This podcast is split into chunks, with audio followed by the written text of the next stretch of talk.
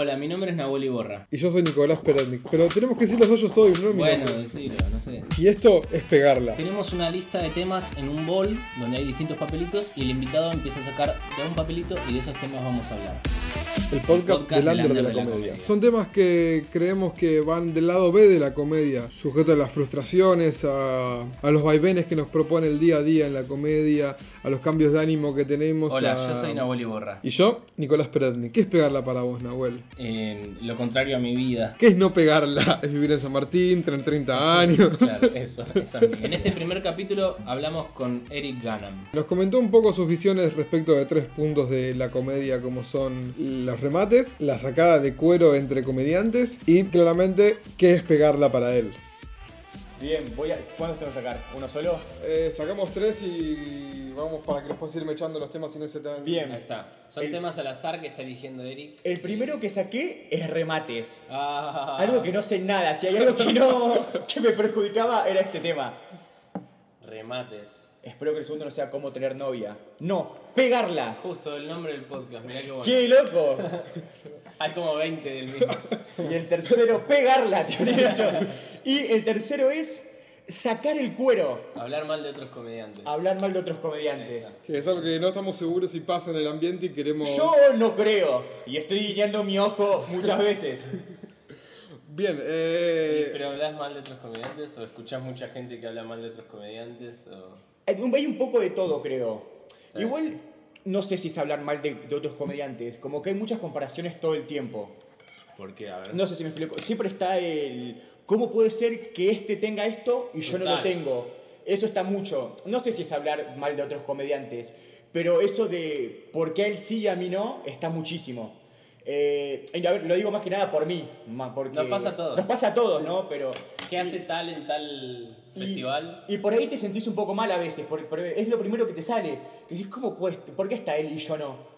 A ver, y no lo digo... Pero ¿y ¿cuál es la vara? Claro, es exactamente, no lo digo como, ¿cómo puede ser si yo soy el más gracioso? Lo digo como, ¿por qué está él? ¿Cómo hizo? ¿Qué hay que hacer? ¿Quién te tiene que ver? Digo, ¿a, a quién tenés que hacer reír? No sé si, si me Sí, explico. total, total.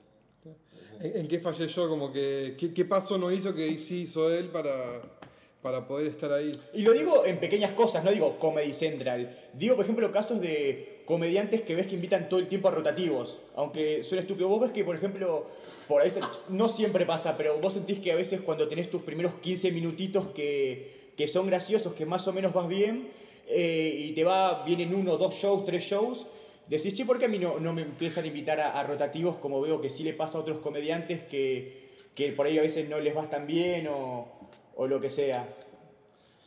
Yo creo que también igual hay como... Hay un poco de todo. También está la constancia. Yo siempre digo eso de la constancia, ¿no? De quizás gente que, no sé, quizás está a un nivel menos que vos, ponele. Pero tiene una constancia que, que eso también aporta, me parece. No, no tiene por qué ser el mejor comediante, quizás. No sé. Pienso. ¿Tiene que ver? No sé. No lo sé. ¿Te que hablaron mal de vos alguna vez? Eh, Uh, esa es buena. sí, Esa es buena, ¿eh? sí, me enteré. ¿Y qué Eh, no quiero decir quién porque soy No, no, no, político. sin nombre. Lo, le, fui, le fui a decir, le fui a decir que, mm, ¿qué onda? ¿Por qué yo le caía mal? ¿Qué le había hecho? Y me dijo que no, que no nada que ver, que no era así. Y el que había hecho, el que había ¿Se dicho... puso blanco o blanca? No, no, no, no, no.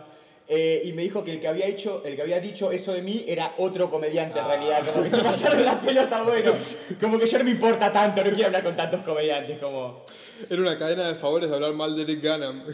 tipo, y más que nada fue no como eh, que dijiste de mí te voy a matar, fue como que dijeron, "Che, este es mal tipo, como mala persona." Y como me llamó ¿Esa la dijeron de vos? Sí, y como me llamó la atención porque justo a esa persona no le había hecho nada. Tipo, por ahí si hubiera sido otro comediante como, bueno, me lo merezco, pero digo, a esa persona no le había hecho nada. Y digo, che, te, te, te ofend- porque yo soy mucho de hacer chistes, como todos somos comediantes. Y por ahí juego, eh, tomo confianza muy rápido y hago chistes que por ahí a la gente le molesta y no lo sé. Así que fue más por ese lado si, si le había molestado. Sos un gran evaluador, perdón. No, por favor. Sos un gran evaluador del de stand-up, me parece. ¿Evaluador? Como público, sí. Eh, ah, Yo siempre te veo que, que- que estás viendo un, un stand-up, estás constantemente como fijándote, me parece, ¿no? Como- Sí, me gusta mucho. eh, me gusta mucho ver stand-up y más que nada es raro, veo todos los más cercanos a mí. Por ahí, no sé por qué, pero soy de ir a ver shows, por ahí voy a ver a la silla eléctrica y me gusta ver los shows de ahí y no voy tanto a teatro grandes a ver a comediantes, viste, más grosos. Claro. Y entonces me gusta ver cómo otros comediantes eh, se resuelven, eh, resuelven situaciones en las que yo estoy a veces. Como cuando actúas en lugares que, que son chiquitos, que sabes que pasa la mesera, ¿viste? Y a vos te incomoda. Y al eh, otro no, quizás. Y al otro no, y me encanta ver cómo lo resuelve él y, y esas cosas. Por ese lado siempre, por ahí te digo comentarios, ah, mira esto, lo que hizo, lo que no hizo, cómo lo dijo.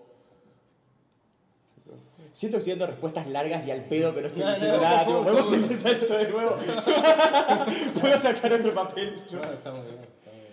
Eh, a mí me interesa que salió justo el papel de pegarla y preguntar qué es para vos pegarla, que me parece que es el nombre del podcast y, y es, es como- es como una palabra quizás que, que se escucha quizás mucho también cuando uno está arrancando, como tal la pegó, o va a pegarla, o y, como fuera de hablar del faso y de las drogas, ¿qué es pegar? Claro, muy bueno. Bueno, me cagaste un chiste, mierda, uno menos. Qué buena pregunta, me encanta. Creo que en realidad lo que se entiende como pegarla tan así es como que no existe eso de pegarla. De, uy, el chabón hizo un video buenísimo y la pegó.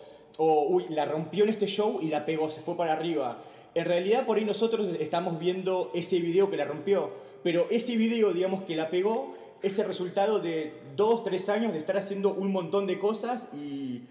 No sé, te doy un caso, por ejemplo, el de Chapo Martínez, ¿no? Es... eh, que todos dicen, no, ¿cómo la pegó con el video de Messi? ¿Cómo la pegó con el...? Que realmente sí, la, la pegó con ese video. Pero el pibe, como digamos, ya estaba haciendo un montón de videos antes. Entonces, creo que no existe tanto pegarla, sino es el, el resultado de un montón de cosas que, que hiciste antes y que no todos lo ven.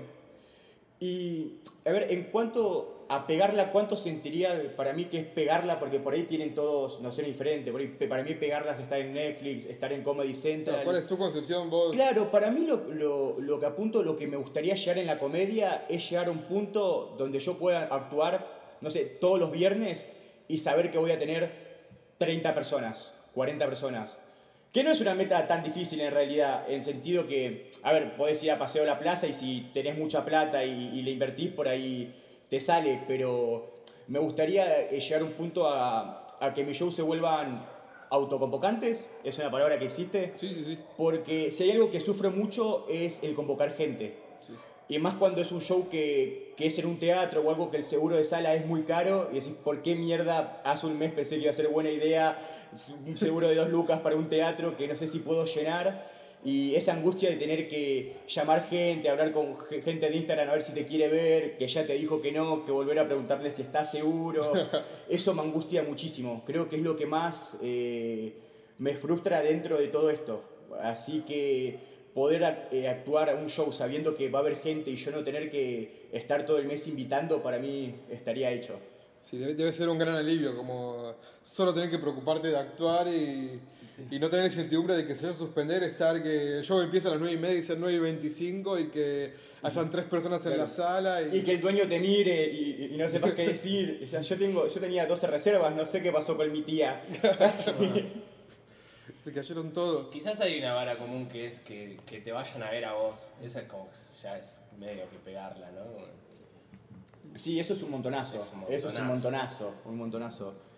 Sí, que te vayan a ver, sino es porque seas tipo el amigo de él que te va a ver una vez para cumplir. No, no, y- te Claro, sí, ver. claro. Eso Tipo, es lo que voy. ¿qué tengo ganas de hacer hoy? Hoy salí el viernes cansado del laburo, pero igual tengo ganas de ir a ver a Eric Gannon porque sé que va a ser su unipersonal y... Y eso, eso debe ser un montonazo. Un. Los tres fracasados que jamás les pasó en la vida, alucinando, ah, ¿te imaginas? Tipo, pagar el seguro de sala y, ¿Te imaginas invitar a tus amigos y que vayan? y que vayan. ¿Te imaginas tener amigos? Ah, ¿se imagina? y tener un show al cual invitarlos. Bueno, ¿y los remates qué onda? ¿Los, los construís escribiendo? ¿Te salen en, en vivo mucho? Qué gran pregunta, remates, mi archinémesis. Por ahí voy a, voy a decir un- una guasada, pero no sé si están así. A mí me pasa mucho con los remates que a veces se me ocurre lo gracioso del chiste y después busco lo demás. No sé si, si se entienda lo que voy. Como que digo, uy, una comparación entre estas dos cosas estaría graciosa. O me pasa mucho, se me ocurren cambios de giro. No sé si me explico. Uy, Directamente el cambio de giro. sí, como decir esto, pero para en realidad después decir otra cosa. Y, y después, por ejemplo, puedo dar un ejemplo de un chiste que ya no hago, que igual no tiene importancia Por favor. que me pareció muy gracioso que una chica me, me, me me diera insinuaciones eh, para tener sexo en su casa y yo como contaba como que soy como muy inocente, siempre soy muy dormido, siempre pienso que quieren otra cosa. Y, y también yo tenía algo así como que decía que todos piensan que por ser gordo tengo mucha fuerza. Entonces se me ocurrió un remate en que yo decía, uy, esta chica me invita porque quiere que le corra los muebles de la casa. Entonces empecé a pensar cómo puedo decir primero lo que yo tengo mucha fuerza, lo que yo siempre pienso que nadie me quiere coger, para terminar diciendo lo de los muebles. Y en- entonces, como me, me gustó mucho, me causó mucha gracia eso y sentía que esa parte iba a ser graciosa. Entonces empecé a armar todo eso para que lleve a... Después fue una mierda el chiste, ¿no? Pero, ah, no, no, para que- no, pero, a ver, digo, en la mayoría de los casos cuando los chistes funcionan fue porque se me ocurrió esa partecita antes. Después me pasa otras veces que tengo como la premisa, como, bueno, esto me, me- parece que es graciosa, esta idea, y paso toda mi vida buscándole un remate que jamás encontré. Entonces, que eso es por eso lo más difícil de armar. Generalmente no me pasa nunca de estar meses buscando algún remate al chiste y encontrarlo. Generalmente se me ocurrió en el momento. Y te subís al escenario con premisas que a vos te copan y no le encontraste la vuelta y ves qué pasa en el momento. Sí, sí, no, no es que veo qué pasa en el momento. Yo en mi casa digo, ah, este remate es genial, lo, lo hiciste de nuevo, Eric, pero voy ahí y, y funciona como el orto. Pero sigo pensando, no, igual la premisa está muy bien, solo tengo que buscar el remate. Y no, y no, tardan meses, por ahí años, en darte cuenta que no, ese chiste no funciona. Puedo dar un ejemplo que Sí, sí. Eh, leí en internet que una página porno que no la sé pronunciar, se llama Pornhub. ¿Está más o menos bien pronunciada? Sí, por favor. iba a donar eh, a la iba a donar plata a la preservación de los pandas por cada video pornográfico que la gente se descargue y yo lo- lo- le dijo ah esto es graciosísimo para un chiste como que ya está entonces fui como la semana tipo con este, esta idea y un remate y no fue gracioso para nada y fui como lo intenté de nuevo como un mes con otro remate y, no, y yo estaba convencido que, que eso era muy gracioso y realmente como que intenté hacer ese chiste un año y medio un montón de tiempo y Yo lo viví ese lo viviste ese chiste porque Yo también, yo lo he visto en vivo. con Nahuel hicimos el curso de Simonetti juntos y, Sí, somos los tres de escuela. y hasta, Simonetti. hasta Simonetti me, me ayudó, dale gordo, no, esto no va para ningún lado, me lo terminó diciendo él y, y Te- realmente, Te agarró solo en un momento. realmente yo esta- no estaba convencido de que eso era muy... Porque a ver, una cosa es eh, algo gracioso, la idea no es hacer gra- algo gracioso de lo gracioso, eso me dijo Simonetti. Sí, no hacerse el gracioso. Como, o no buscar algo gracioso en algo que ya es gracioso. Como por ejemplo, que tu abuela se caiga. Por ahí vos lo ves y te causa gracia. Claro. Pero hacer un chiste de eso que fue gracioso, por ahí no es tan fácil. Como por ejemplo, no sé, imitar algo que hace tu abuela, que no sé cómo tu abuela, no, no sé, no tengo abuela, así que para... Sí, tengo una, pero no la visito, así que no, no sé mucho de abuela. Pero en definitiva es eso, por ahí te ensañás mucho con, no, esto va a ser muy gracioso, solo hay que buscarle... la-". Y por ahí no, por ahí te pareció a vos o... Claro. O nada, o por ahí soy un pésimo comediante que también no. ¿Te grabás? Sí, eh, sí porque como se dan cuenta hablo muy rápido y a veces yo siento que hablo más rápido de lo que hablo en realidad, entonces me quedaba la duda, ¿se me habrá entendido? ¿No se entendió lo que dije? Entonces sí, es muy bueno grabarse. No se ríen porque el chiste era malo o porque hablé muy rápido. O claro, o las dos cosas. y, por ejemplo, te- y a veces te das cuenta que tenés, por ejemplo, yo a veces me tocaba mucho el pelo y es raro, es incómodo cuando ves que un chavo me, me peinaba todo el tiempo para atrás y es raro la gente que lo digo, ¿qué le pasa a este pibe? Distrae un poco. O repetir siempre las mismas palabras. Ah, las muletillas. Tipo, yo me di cuenta un día antes de mi muestra que me grabé que decía todo el tiempo viste. Pero mucho, mucho, tipo, era insoportable escucharlo. Viste cuando, viste cuando, viste cuando. Y nada, eso es importante grabarse. Sí, re. Pues A mí me pasa con vieron, vieron tal cosa. ¿no? Vieron. Y, y, y en esto, en el under del estándar se ve mucho mano en el bolsillo, ¿viste? Eh, brazos cruzados. Sí, todas cosas que, Eso- que quizás uno hace también, pero cuando las ve de afuera como que dice, Claro. ah, A mí, por ejemplo, me lo marcaron. Que justo uno de los primeros shows que hice había sido con Félix. Y yo también yo tenía las manos en los bolsillos. Y digo, no hagas eso porque queda muy canchero. Y es verdad, como ves a un comediante como que está ¿viste, apoyado contra la... Pasa mucho en la silla eléctrica, viste que tenés Sí. la pared ahí atrás y es muy difícil. Además tenés como ese mini banquito ahí atrás. Bueno, esto calculo solo lo van a escuchar comediantes, así que van a saber bien de qué hablo. Y es como muy difícil no apoyarte tipo en la pared. Y quedás crear una posición como súper canchera, como súper relajado y... Es un langa. No, completo. ¿viste cuando, viste, ahí apoyado como... Claro, es, es medio, medio raro. Sí, que quizás alguien con mucha cancha se, lo, se la banca esa posición, pero quizás eh, queda medio canchero si...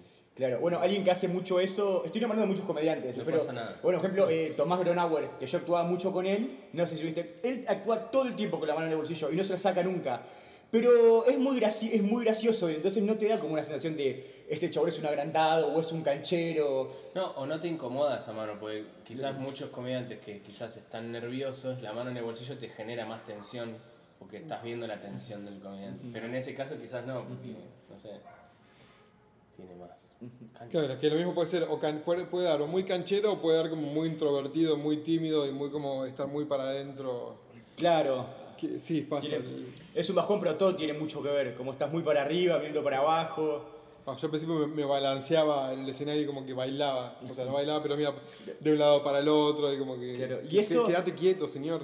Y eso como que distrae mucho al público, porque vos decís, che, ¿por qué mis chistes no están entrando, no me dan bola? Y Claro, y el público piensa, ¿qué le pasa a este pibe que se mueve así? Como, ¿Qué le pasa? Tipo, o dice, uy, pobre, está nervioso.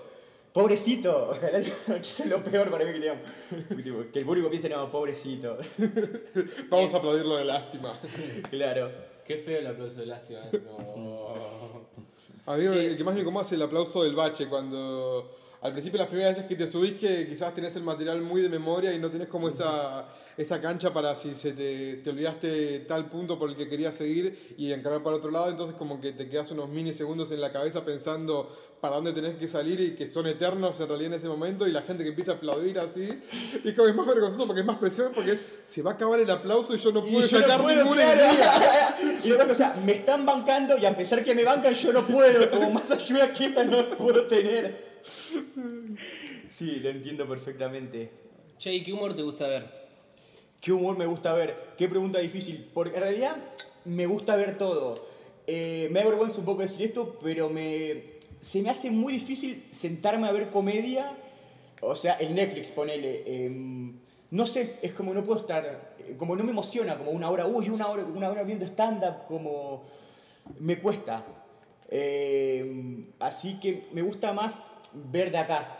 De acá me encanta, por eso digo, soy mucho de, de ir a todos los shows a ver, me encanta.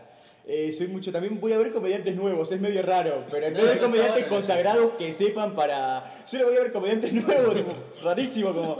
Uy, como hay un show nuevo, tipo, en, en Absin, voy a, ver estos pibes nuevos, ¿por qué? Es rarísimo, como... O, esto, o en Taburetas, ven a este no lo vi en un rotativo, por ahí voy a ver raro, pero me gusta más que nada el humor ese que digo, ya antes de hacer estándar me gustaba. Esos chistes que cuando lo escuchás vos decís, ¿cómo no se me ocurrió a mí? Total. ¿Entendés que por ahí no es un humor súper inteligente, súper trillado? Es una boludez con algo chiquitito. Ay, estuvo ahí todo el tiempo ese detalle. ¿Cómo no lo vi yo? Como esas cosas cotidianas que, que están a la vista. Eso me encanta. Es- hacer humor sobre esas pequeñas cosas. Porque por ahí no, es algo tan filosófico. Ah, mira esa bajada de línea sobre la economía del país y sobre... Es como... e- Eso me encanta, como con cosas chiquititas hiciste un montonazo y por eso una boludez lo que, lo que estás contando, pero hiciste un mundo en el que me metiste y, te lo compro totalmente y, y eso me encanta, eso me encanta. Sí, quizás a algunas veces que le resulta más interesante eh, alguien que, que te, te hace un chiste o te genera una idea que es eh, innovadora, inteligente, que, que, que, que, te hace laburar el cerebro que ver a alguien que te hace cagar de risa. ¿No? Como que quizás le da más valor uno a, algo que es inteligente, no sé. Sí, yo creo que también hay un punto que en esta era que, vivimos en la cual como que todo tiene que ser como el estímulo inmediato y la reacción y quizás cuando te subís y tenés 8 minutos como que o 6 minutos o lo que te den en espacios nuevos y rotativos donde hay mucha gente como que intentás llevar como lo mejor y, y que sea como uno atrás de otro y no tanto como que quizás en un cuando ves un show de una hora en Netflix o donde fuere como que es más una construcción y que es como es, va, haciendo escalada la risa y quizás cuando ves un show de gente nueva como que va a ser más a, lo- a los tumbos directamente y esto de... No sé, a mí me pasa que quizás te- tengo muy poca capacidad de atención para estar una hora y sé que quizás el comediante va a ser genial y la voy a pasar muy bien si veo toda la hora, pero como que no puedo desconectarme de, de todos los estímulos del celular, de las redes, de todo durante una hora y prefiero lo que decís y, vos. Y además tenés que leer, porque ¿viste? generalmente También. lo que está en inglés, y a mí como que me cuesta mucho, a veces, por ejemplo, no agarro un chiste de un comediante estadounidense y no entiendo si no lo agarré porque realmente no entiendo la referencia o no llegué a leer el- o leí mal y me pasa no entendí, y como esa cosa entonces como y veo que todo el público se ríe entonces vuelvo para atrás sigo sin entenderlo me siento un imbécil porque no entiendo el chiste como un fracasado y me pongo triste y como no estaba viendo esto para ponerme más triste como siento más patético de lo que ya era. En cambio voy claro a, a, a shows por acá de mis amigos que sí entiendo chistes de pija como claro y, y, y es más fácil para mi intelecto diminuto que Cumple más. claro ¿Y el under de acá en Buenos Aires cómo lo ves? Los rotativos y todo eso. Eh, es difícil. eh, ¿Cómo lo ven? ¿En qué sentido? ¿Cómo está? ¿Cómo pensás que está? Que- En comparación de otros lugares, de otros de tiempos. otros tiempos. Eh, siento ahora como que hubo, ¿cómo lo digo? Iba a decir como un cambio generacional, pero suena muchísimo porque todos empezamos hace como dos años, vos que sabes, pero como que sí hay una línea marcada, digamos, de comediantes nuevos y los comediantes que ya estamos hace, bueno, dos, tres, cuatro años. ¿Por qué digo esto? Porque ahora hubo una camada bastante grande de comediantes nuevos que se instalaron. Cuando digo esto, que los ves siempre en los rotativos, que ves un flyer y siempre hay alguno de esos que hacen, que hacen rotativos, que hacen open mix, que están moviendo, digamos. Porque, digamos, el under siempre eh, se mueve mucho por eso, por los comediantes nuevos que vienen y hacen rotativos que duran un año y, y todos los años es así. Los comediantes nuevos que vienen y, nos dan rotativos, open mic y esa idea. Entonces lo que estoy viendo por ahí que está pasando mucho es que esta gente nueva eh, está haciendo rotativos y eso, pero invita, digamos, a sus pares. Digamos, gente que también, que es lógico, ¿no? Invita gente que tiene su mismo tiempo porque se conocen, eh, que, que es, pasa, te llevas mejor con los comediantes que están hace poco, que los ves actuar en tal lado y te haces amigo. Entonces está pasando que hay comediantes que tienen tres o cuatro años que no son tan allegados a estos comediantes, entonces no saben dónde actuar. Me pasa mucho, me está pasando mucho eso, que comediantes que por ahí no están todo el tiempo actuando, que por ahí dejaron un toque y están volviendo, me dicen, che, no tengo idea de dónde ir, porque los rotativos nuevos no conozco a nadie, no sé a quién preguntarle. Eh, me está pasando que voy a actuar a la silla y, y no conozco a nadie. Que antes, digamos, eh, por ahí cuando hace dos años atrás ibas a las sillas y te conocías entre todos. Entonces vas ahora y son todos nuevos. Y, y por ahí, a pesar de que ya estás hace un poquito más, te sentís como vos el nuevo, porque no conoces a nadie. Entonces, y, y esta gente por ahí que, a ver, siento que un poco la gente que no se pudo adaptar a estos rotativos y estas cosas nuevas se está quedando afuera. Porque me pasa mucho de verdad que hablo con comediantes y me dicen, no sé dónde actuar. O sea, quiero actuar y no. A ver, tenemos los lugares que ya sabemos todo. Puedes ir a la silla, puedes ir a, a accesos y a lugares que. eh, bueno, dejé de contar, no sé cuántos más tenés. Pero bueno, y por eso mismo digo, entonces ya no saben más a dónde ir y es como difícil meterse. Entonces. También hay muchos como rotativos que, que van como surgiendo y a los dos, tres meses como que dejan de existir y se van cayendo, como que hay mucho de eso, sobre todo en las etapas que son como a mitad de año y al final cuando finalizan los cursos cuatrimestrales, los cursos iniciales, que así entre dos o tres que nos hicimos amigos del curso inicial, armamos un rotativo nuevo y invitamos gente y, y también por la convocatoria, por el contexto social, por lo que fuere, como que termina fracasando y son espacios que se cierran. Y, y está bien porque de eso vivimos, digamos, los comediantes, digamos, vamos a decirle under, tipo que no triunfamos en la comedia, de eso, como, uy, hay un rotativo los miércoles en Avellaneda, joya, tenemos un lugar donde ir, dura tres meses, bueno, pero esos tres meses puede actuar ahí dos veces, y eso es lo que nos da lugares para actuar, entonces No. ese cerró, pero otro comediante eh, pone un open mic, tipo, los lunes a las 3 de la mañana, hey, tenemos un lugar", y así vamos Genial. Vamos porque- sobreviviendo. Y, y es así, es así, lamentablemente no. ¿Y cómo elegís lugares? Hay lugares donde decís, bueno, no voy más acá. No, no, yo Te no. vas a todos lados. Yo no tengo esa autoestima, no, voy a donde sea, a donde sea. sea. Em, sí, sí, te iba a decir un caso en que no. A ver, si es muy lejos y no me aseguran que el show se haga, por ahí te la pienso dos veces. Claro. Si me decís, mira, voy a Monte Grande y no sé, por ahí es el Monte Grande, por ahí viene mi tía. Es como, no voy a ver, si me decís que es el Monte Grande y va a haber gente, voy a lo loco, voy a lo loco, me tiro de cabeza, pero si no es seguro si va a haber gente, es como... ¿Te ha pasado algo así de llegar a un lugar que te quede atrás mano de tu casa y quedas con la expectativa con la que uno va siempre a un show de que siempre, o al menos tipo, pensar en ir a romperla y que esté lleno el lugar y llegás y, y no está ni el dueño de la sala? Eh, no, tan así no. Ok, qué bien. Tan así no, siempre hubo 6, 8 personas, que para mí es la gloria, entonces... No, tan así no. Porque como siempre digo, si era muy lejos me aseguré que por lo menos iba a haber gente para, perfecto. Para no ir al pedo. No tengo ni por la plata, porque estoy resignado a perder plata haciendo esto. Si yo tengo un trabajo para poder perder plata haciendo stand-up. Entonces, no digo que me aseguraba tipo los gastitos que tenía para ir. No, que haya gente, digo, poder contar mis chistes es lo que te pido. Quiero un fijo, pero no de plata, de Claro, minutos. tipo de minutos, tipo, aplaudime vos aunque sea, es triste lo que estamos diciendo porque, porque no tendremos así, generalmente tendremos que estar hablando de que el comediante no tiene que aceptar cualquier cosa y tiene que valorarse. Eh, bueno, pero yo no es mi caso, yo actúo muy poco y necesito desesperadamente cualquier migaja de minutos que puedan darme porque necesito un aplauso muy desesperadamente. Para satisfacer mi En- autoestima. Entonces, claro, no, no digo como consejo que acepten cualquier show bizarro al que los inviten. Yo digo que es mi realidad y que yo lo hago y estoy muy agradecido con cualquier show bizarro que me inviten. No, Así creo que en un punto hay que aceptar cualquier show bizarro, al, al menos al principio, para después como tener vos la experiencia de decir, ok, esto fue muy bizarro y no lo quiero repetir porque me estoy Sí. volviendo de Sí, sí, sí. Ranelag a la, no sé si dónde queda Ranelag exactamente, muy porteño, pero eh, me estoy volviendo de no sé una localidad creo. Definamos bizarro, ¿qué sería un ciclo bizarro? Un ¿Qué? bizarro. Qué buena pregunta. Cuando... Hago todas buenas preguntas. Sí, estoy diciendo qué buena pregunta cada rato, ¿no? Sí. Es como que después veo mi grabación, ay, dije todo el tiempo qué buena pregunta, como el viste. el nombre El podcast se llama Qué buena Qué pregunta. buena pregunta, es que... es que en realidad quiero que me vuelvan a invitar, entonces todo el tiempo voy a elogiar todo.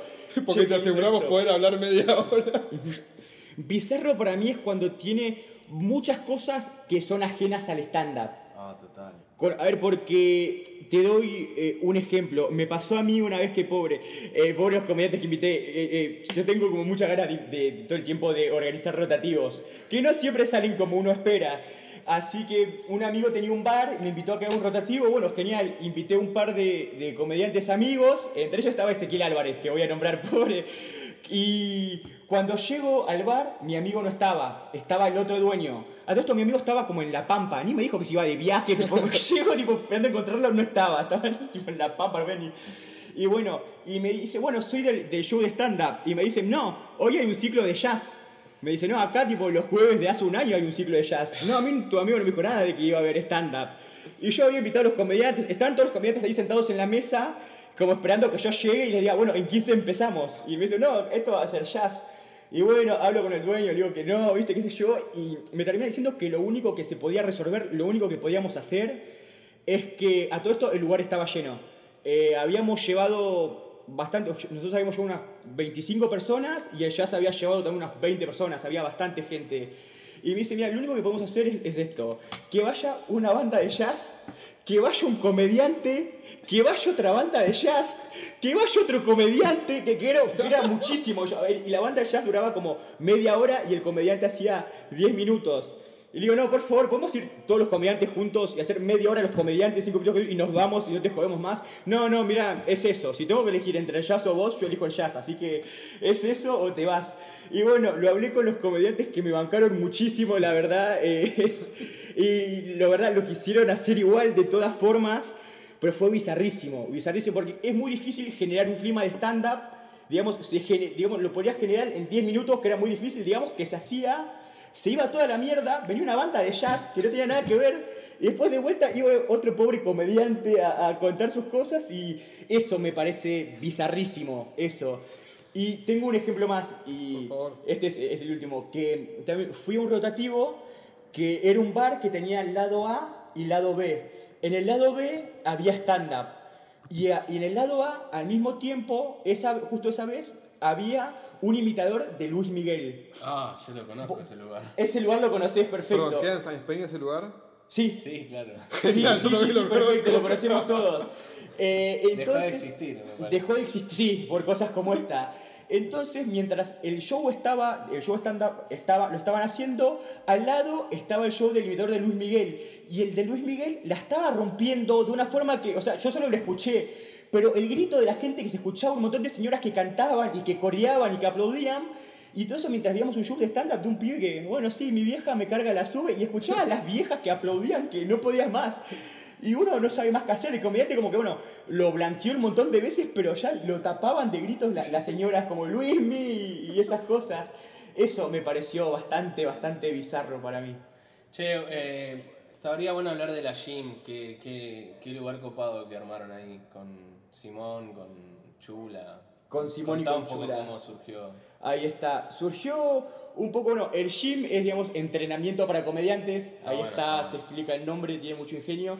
Es un poco nada, eso, bueno, todos los comediantes saben más o menos que es un open mic, eh, pero surgió la idea en realidad porque había un, un grupo de comediantes, digamos, que sentían que no tenían lugar donde probar material. Como, como hablamos ¿no? de esto, que hay open mic ¿no? para gente nueva que recién empieza, por ahí los comediantes que tienen de verdad 8, 10 años, eh, es una paja ir a hacer 8 minutos a un lunes a, no sé.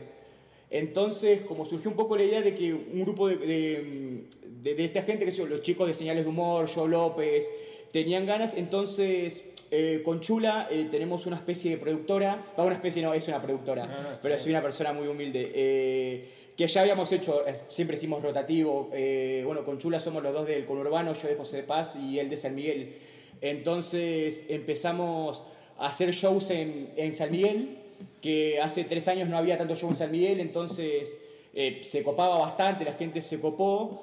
eh, ahí, conocimos a estos comediantes que te digo, empezamos a hacer rotativos en, en- también en Capital y conocimos más comediantes. Entonces, bueno, estos comediantes que te digo tenían la idea de tu un Open Mic, eh, ellos para comediantes profesionales, es el, digamos, Open Mic para comediantes profesionales. A mí me da vergü- vergüenza decirlo porque Ah. estoy yo grande en el flyer. Entonces, como pro- profesional y está este, dale, cada dura. Entonces, yo esa parte nunca la digo. No, pero va gente muy grosa. Está. Claro, claro, eso es a lo que voy. Estoy yo. Como, entonces, surgió por eso, no tenían por ahí lugar donde probar ese material. Y eso, fuimos a, a hablar al, al Arenal, que es el donde hacemos el show, eh, que es un teatro, a ver si se copaban la idea. Y hicimos una primera fecha eh, para ver qué onda, porque uno nunca sabe qué va a pasar, ¿no? Si va a ir la gente, si se va a copar, no se va a copar. Por suerte, los comediantes fueron muy buenos, digamos, los comediantes que invitamos eh, se super coparon, tuvieron mucha buena onda. Así incluso comediantes, vamos a decirle del under, como estamos diciendo, eh, nos bancaron muchísimo, fueron a ver el show, que, que es muy lindo, digamos, que, que entre comediantes no, em- se empiecen a bancar la movida de los otros, así por, por un poco porque nos sirve a todos, también, también un poco que haya más lugares. Y nada, es lindo, viste que hablamos reciente que por ahí hay mucha sacadera de cuero, ¿no? Que se habla mal por la espalda y eso. Es lindo sentir, digamos, que tenés un proyecto, tenés ganas de hacer algo y, y hay gente, digamos, que te banca, que nada, que te da como, como, como el visto bueno, digamos, por decirlo así. Entonces, nada, es eso, es un lugar para que los comediantes puedan probar material y que por suerte tuvo mucha aceptación de parte de, de todos los comediantes. Y ahora de a poquito estamos apuntando a, ¿no? a que sean menos comediantes y más gente. Más gente. Ah, Y- tipo tres comediantes, ponele. No, No, que, en que- el público, que más el público sea más gente genuina, Ah, claro. ok, ok. Y nada, por suerte la verdad que está pasando, está viendo cada vez más gente y, y nos sigue sorprendiendo. La verdad que, que nos sorprende mucho. eh, además, el último show eh, se quedó gente afuera, que es una locura. Nahuel Iborra de Nahuel Iborra, Persona. Nahuel Iborra que está acá, lo, lo dejamos afuera. Eh, Había una, una cosita de no se aceptan la que en realidad no es que no había más espacio, pusimos que a Nahuel no lo deja pasar. Entonces, Suspendimos esa noche, pero no lo quisimos dejar pasar a Nahuel. entonces, nada, fue una locura que, o sea, como te digo, eh, siempre actuamos para shows de 3, 4 personas en la Loma del Orto, entonces, de pasar a eso, a un martes, que es un martes encima, tener 50, 60 personas, ahí es, es un montonazo. Que yo sé que no, no van por mí, van por el resto de los comediantes que sí son buenos y la pegaron, pero eh, está bueno poder ser parte de eso, la verdad que, que es muy loco. No, pero igual se te ve muy bien, se te ve, se te ve más flaco, no mentira. Gracias, No, se te ve, se te ve que, que estás. en- para mí creciste mucho con el público, que, que para mí te destacás en eso, con el público. Sí, eso es algo que, que se me dio mucho. Trabajo de público. Por ahí porque soy un comediante muy falto de chistes. Como que no, más al principio eh, no tenía tantos chistes buenos, entonces se me daba más eh, hablar con el público, preguntar barrios y aplaudirlos. Eso es más lo mío. Que, que a varios comediantes eh, pu- pueden estar en la misma. Entonces, claro, eh, generalmente cuando actuaba al principio afanaba mucho presentando, como que si tenía que hacer 15 minutos presentaba 10 y hacía 5 de material. Entonces me costó muchísimo empezar a hacer material y dejar de afanar con lo de presentar. Que, así que por ahí, por eso, no me cuesta tanto hablar con el público. Sí me cuesta escribir un chiste gracioso. Así que, no. Me, sí, sí, eso, eso, no voy a repetir lo mismo. Bueno, pero no, no es fácil tampoco interactuar con el público. Eh, sí. Bien, interactuar bien, o sea, no tirar un chiste y que la gente se quede como. "Mm, Sí, bueno". a ver, a veces me pasa que interactúas en el copado y quedas como un imbécil. Mm. Igual, eh, voy, voy- voy a contar también una anécdota que para que no lo Igual esto fue muy- hay que ser muy estúpido para hacer algunas cosas como hice yo. Fui a un show en Capilla, en Capilla del Señor, y adelante de todo, ah, me acabo de cortar con una tijera mientras boludeaba. Yo te sacaría la tijera. no, yo les dije, no me den elementos punzantes, voy a tener que demandarlos. Y estaba en, en primera fila un, un chabón que yo pensé que estaba, estaba medio en pedo, ¿no? Que me festejaba todos los chistes, se me metía cada chiste, él se me metía un poco. Y todo bien, me cagaba de risa. Y entonces esto, este tipo tenía una cicatriz muy grande en la cabeza, muy grande, como que te diga que era de arriba de los ojos hasta como la frente, o sea, era muy grande. Y muy- o sea, algo mal- muy malo le había pasado. Y, y como un imbécil, le pregunto, che, ¿qué te pasó ahí? Que es una pregunta muy imbécil. Porque ¿qué me va a contestar? Algo horrible. Como no, me quisieron asaltar o me caí de un cuarto piso era un chico. O sea, iba a ser algo horrible que no voy a poder salir de eso. Y, y gracias a Dios, eh, va por ejemplo, esta persona fue muy buena y no me contestó la pregunta. Se hizo el boludo y habló de otra cosa. Bueno, y yo sentí como que hubo un momento tenso. Porque todo esto, Capilla del Señor, eh, es un lugar, digamos, vamos a decir como esos lugares que se conocen entre todos, hablando mal y pronto, que son chiquitos. Entonces... Claro, la gente del público está. Uh, le preguntó lo de la Claro, no, claro, fue exactamente eso. Yo en el momento no me di cuenta, eh, pero se- sentí que había pasado algo, como, uh. Y nada, siguió todo bien, o sea, el show salió bastante bien, sentí ese momento eh, tenso. Eh, y después cuando salgo del show, me cuentan que este tipo, eh, manejando en pedo, tuvo un accidente de auto donde se murió su hijo y su esposa. Y él, bueno, casi se muere y quedó medio mal. Entonces, fue una pregunta bastante estúpida de mi parte, porque a ver, a lo que te digo, a ver, vos podrías decir, bueno, no sabías lo que le pasó, pero el chavo tenía una cicatriz muy grande en la cabeza. Claramente Entonces, nada bueno le había pasado. Claro que claro, ¿entendés? Entonces hay que tener cierto detalle para preguntar cosas. Y otra cosa, esta cagada me la mandé en el mismo show. No fue mi mejor show, así que esto fue, fue- porque fue una estupidez porque me pregunté si había boliches en Monte Grande y me dicen sí, que había uno, pero lo cerraron. Y yo como un imbécil pregunto, ¿por qué lo cerraron? ¿Se murió uno? ¿Mataron a uno? Pregunté. Que también es una pregunta muy imbécil porque sí, es una... muy- Es lo más probable. Es lo más probable porque ¿por qué cierran los boliches? Digo, y si era el único, claro.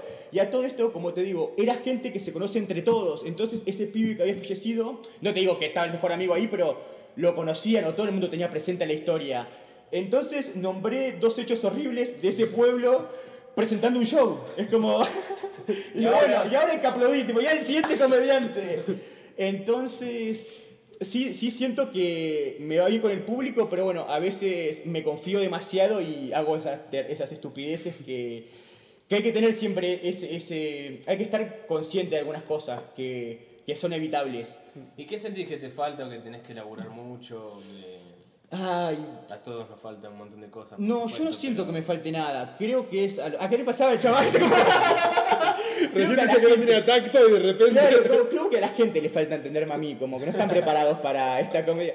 Me falta un montón de cosas. eh, eh, no sé, lo, lo- no sé, boludo, no, no sé ni por dónde empezar. Bueno, sí, pero por algo. Eh, dai, me, me mataste, esperá, dame una hora y cuarto. No, me gustaría... No, perdón. Podemos ir quizás para atrás y pensar, que charlar un poco de cómo fue como tu formación en el stand-up. Pará, no, pará, voy a contestar. Es que me faltan un montón de cosas. Me gustaría, eh, es una estupidez, pero me gustaría tener eh, eh, lo que es de todos, tipo, un material tipo súper efectivo. Me gustaría tener como una hora súper sólida de material, que no sea, que es muy difícil, que es lo, a lo que voy ahora, que no puedo tener ni 15 minutos sólidos. Entonces, eh, a ver, más que nada siento que cuando hago, tengo que hacer un show de media hora o 45 minutos, que tengo un punto flojo, digamos. No te digo que, que- que es un desastre, pero siento que hay un punto bueno acá de ahí, me gustaría tener media hora, 45 minutos tipo sólidos, que, que van muy bien y que tengan, bueno, si, si podemos pedir como que también tenga un mensaje, estar diciendo algo. Que eso es por ahí algo que tenemos todos los comediantes, que, pues bueno, este chiste está gracioso y es genial, pero estoy hablando de mi pito, ¿no? Como- Claro, y como, esto realmente como, te están dando un micrófono, eh, 50 personas, que para por 15 minutos vos digas algo, algo de vos, algo que te represente o algo que quieras decirle al mundo, una forma de expresión, y estás hablando de tu pito un domingo, de cómo se ve en el espejo, y vos decís, esto es realmente lo que tengo, lo que quiero decir, Este pero es bueno, el mensaje que quiero dejar si me muero hoy. Claro, es exactamente eso. Y vos decís, bueno, pero es gracioso. ¿Entendés? Bueno, y, como necesito mucho de esto, necesito que me vaya bien en mis 15 minutitos, porque es todo lo que tengo y quiero irme contento a mi casa. Cuando, Pero- cuando tenga la hora voy a sacar esto, pero ahora no lo puedo sacar porque ahora es lo mejor que tengo. Y es todo, claro. ¿Te ha pasado de algún chiste que no tengas eh, como cero expectativa de ese chiste y lo hayas tirado igual y haya explotado? Sí, sí. Sí, me, ha- me ha pasado. Eh, no, no, no sé si voy a contar el chiste, pero... No, para no quemarlo, pero te- ¿y qué haces? ¿Te amigás con este chiste? ¿Qué, qué gana más ahí? ¿Como tu, tu interés personal de este chiste me pareció una verga o el efe- la efectividad del chiste y, y valorar eso? como que nos gana más ahí, tipo, el chiste, como, no lo puedo creer, esto no lo puedo- es una sensación que no te pasa mucho, que es, wow, no lo puedo creer, hice, hice reír con esto, y como, es muy ladri, porque si vos me entonces, ¿por qué contás ese chiste si sabías que le ibas a hacer reír? Porque a veces tenés que ir un el mic y tenés, tenés que hacer minutos, sí, me pasó, y a veces también te pasa que vos lo entendés diferente a cómo, entiendo cómo entiende, lo entienden otras personas. A ver, me explico, una vez estaba actuando, bueno, todos mis chistes tienen que ver con pijas, como ya aclaré, y en un chiste que decía algo sobre pijas, eh, decía, bueno, me parece que es momento de blanquearlo. Y todo el mundo se reía cuando decía momento de blanquearlo. Y yo entendía por qué. ¿Con vos lo había hablado? No, ¿O pero dijiste blanquearlo y ya se me vino a la y- cabeza y cómo terminar entendía eso. ¿por qué, ¿Por qué se rían de eso? Y un día le preguntó a un amigo y me dijo que lo relacionaba con, con semen. Claro. Como- yo nunca me había dado cuenta que... Y después se lo volví a preguntar a otro amigo y me dijo que sí. Y yo no me había dado cuenta porque eso era gracioso. Pero como que lo dijo una vez y funcionó y lo... Lo seguí quedó. diciendo. Estoy haciendo justo lo que dije que no había que hacer. Yo soy crack. Toda la tarde hablando de lo que no teníamos que hacer antes de grabar. Y lo estoy haciendo... Bueno, me parece que estamos bien, podríamos ir cerrando con, con el cómo te ves de acá a 10 años. ¿Qué? ¿De verdad tengo que contar Sí. eso? Bien. Eh, me veo más flaco. Pero no Sí, como te positivo, ves, sí. eh, pero de, desde una manera aspiracional. A ¿no? una profesional. Eh, y mira, me veo eh, haciendo comedia, que si eso ya es un montón. O sea, realmente lo pienso mucho. Realmente eh, no creo que llegue al punto de mi vida que deje de hacer comedia. De cualquier estilo, por ahí no, no en stand-up, pero más a guiones, más a, a- tal vez a impro me encantaría, pero algo relacionado con lo que es escenarios o escribir comedias, eh, seguro. Eh, nada, me veo haciendo stand-up e intentando. Yo tengo una pregunta que es un poco más filosófica, profunda, es eh, ¿algún consejo que creas que te gustaría recibir a futuro? Darte hoy un consejo para ese Eric de 10 años, dentro de 10 años. El Eric, ¿Qué le recomendás a Eric Ganam del 2029? Ay, qué difícil, qué difícil. No sé lo que viene para el futuro. Eh, ¿Qué le recomiendo? Dejale un mensaje a ese Eric Ganam y, y en 10 años charlamos y vemos si le dijiste una pelotudez o le, le diste la solución de la vida y Eh, no seas más amigo de, no, amigo de Nicolás, así no te lo pregunta. alejate de este pelotudo. No sé, no sé qué le recomiendo. Hay, si hay algo que me decepcionaría mucho de mí mismo, eh, sería volverme como un garca. En el sentido de que tuve un show bueno porque cagué a alguien. Em, me sentiría más honrado si me... eh, honrado, no sé ni hablar. Si me decís que... Nada, que en 10 años, digamos, todavía lo estoy intentando, más o menos así, pero digamos, no me, no me volví de, de esa gente mala, como que si te puede pisar para progresar, él pasa, o, o se volvió medio agrandado, suponiendo que en 10 años la voy a romper, ¿no? Como que cuando tenga mi especial de Netflix, eh, seguir siendo... No, nada, eso básicamente, no ser una mala persona es lo que más me preocupa, más que la comedia. Buenísimo, bien. Bueno, muchísimas Gracias gracias, por el Eric espacio. Gracias a ustedes por invitarme y les deseo muchos éxitos en, en este podcast. Gracias, y nos, nos vemos cuando la peguemos. Bueno, qué gran cierre, qué, improvisación, Nico. ¡Ey! Y toda la semana y pensando. cagaste el cierre, idiota. ¿Cómo cerramos? Tipo, un aplauso para la luz. Pegarla, el podcast del under de la comedia.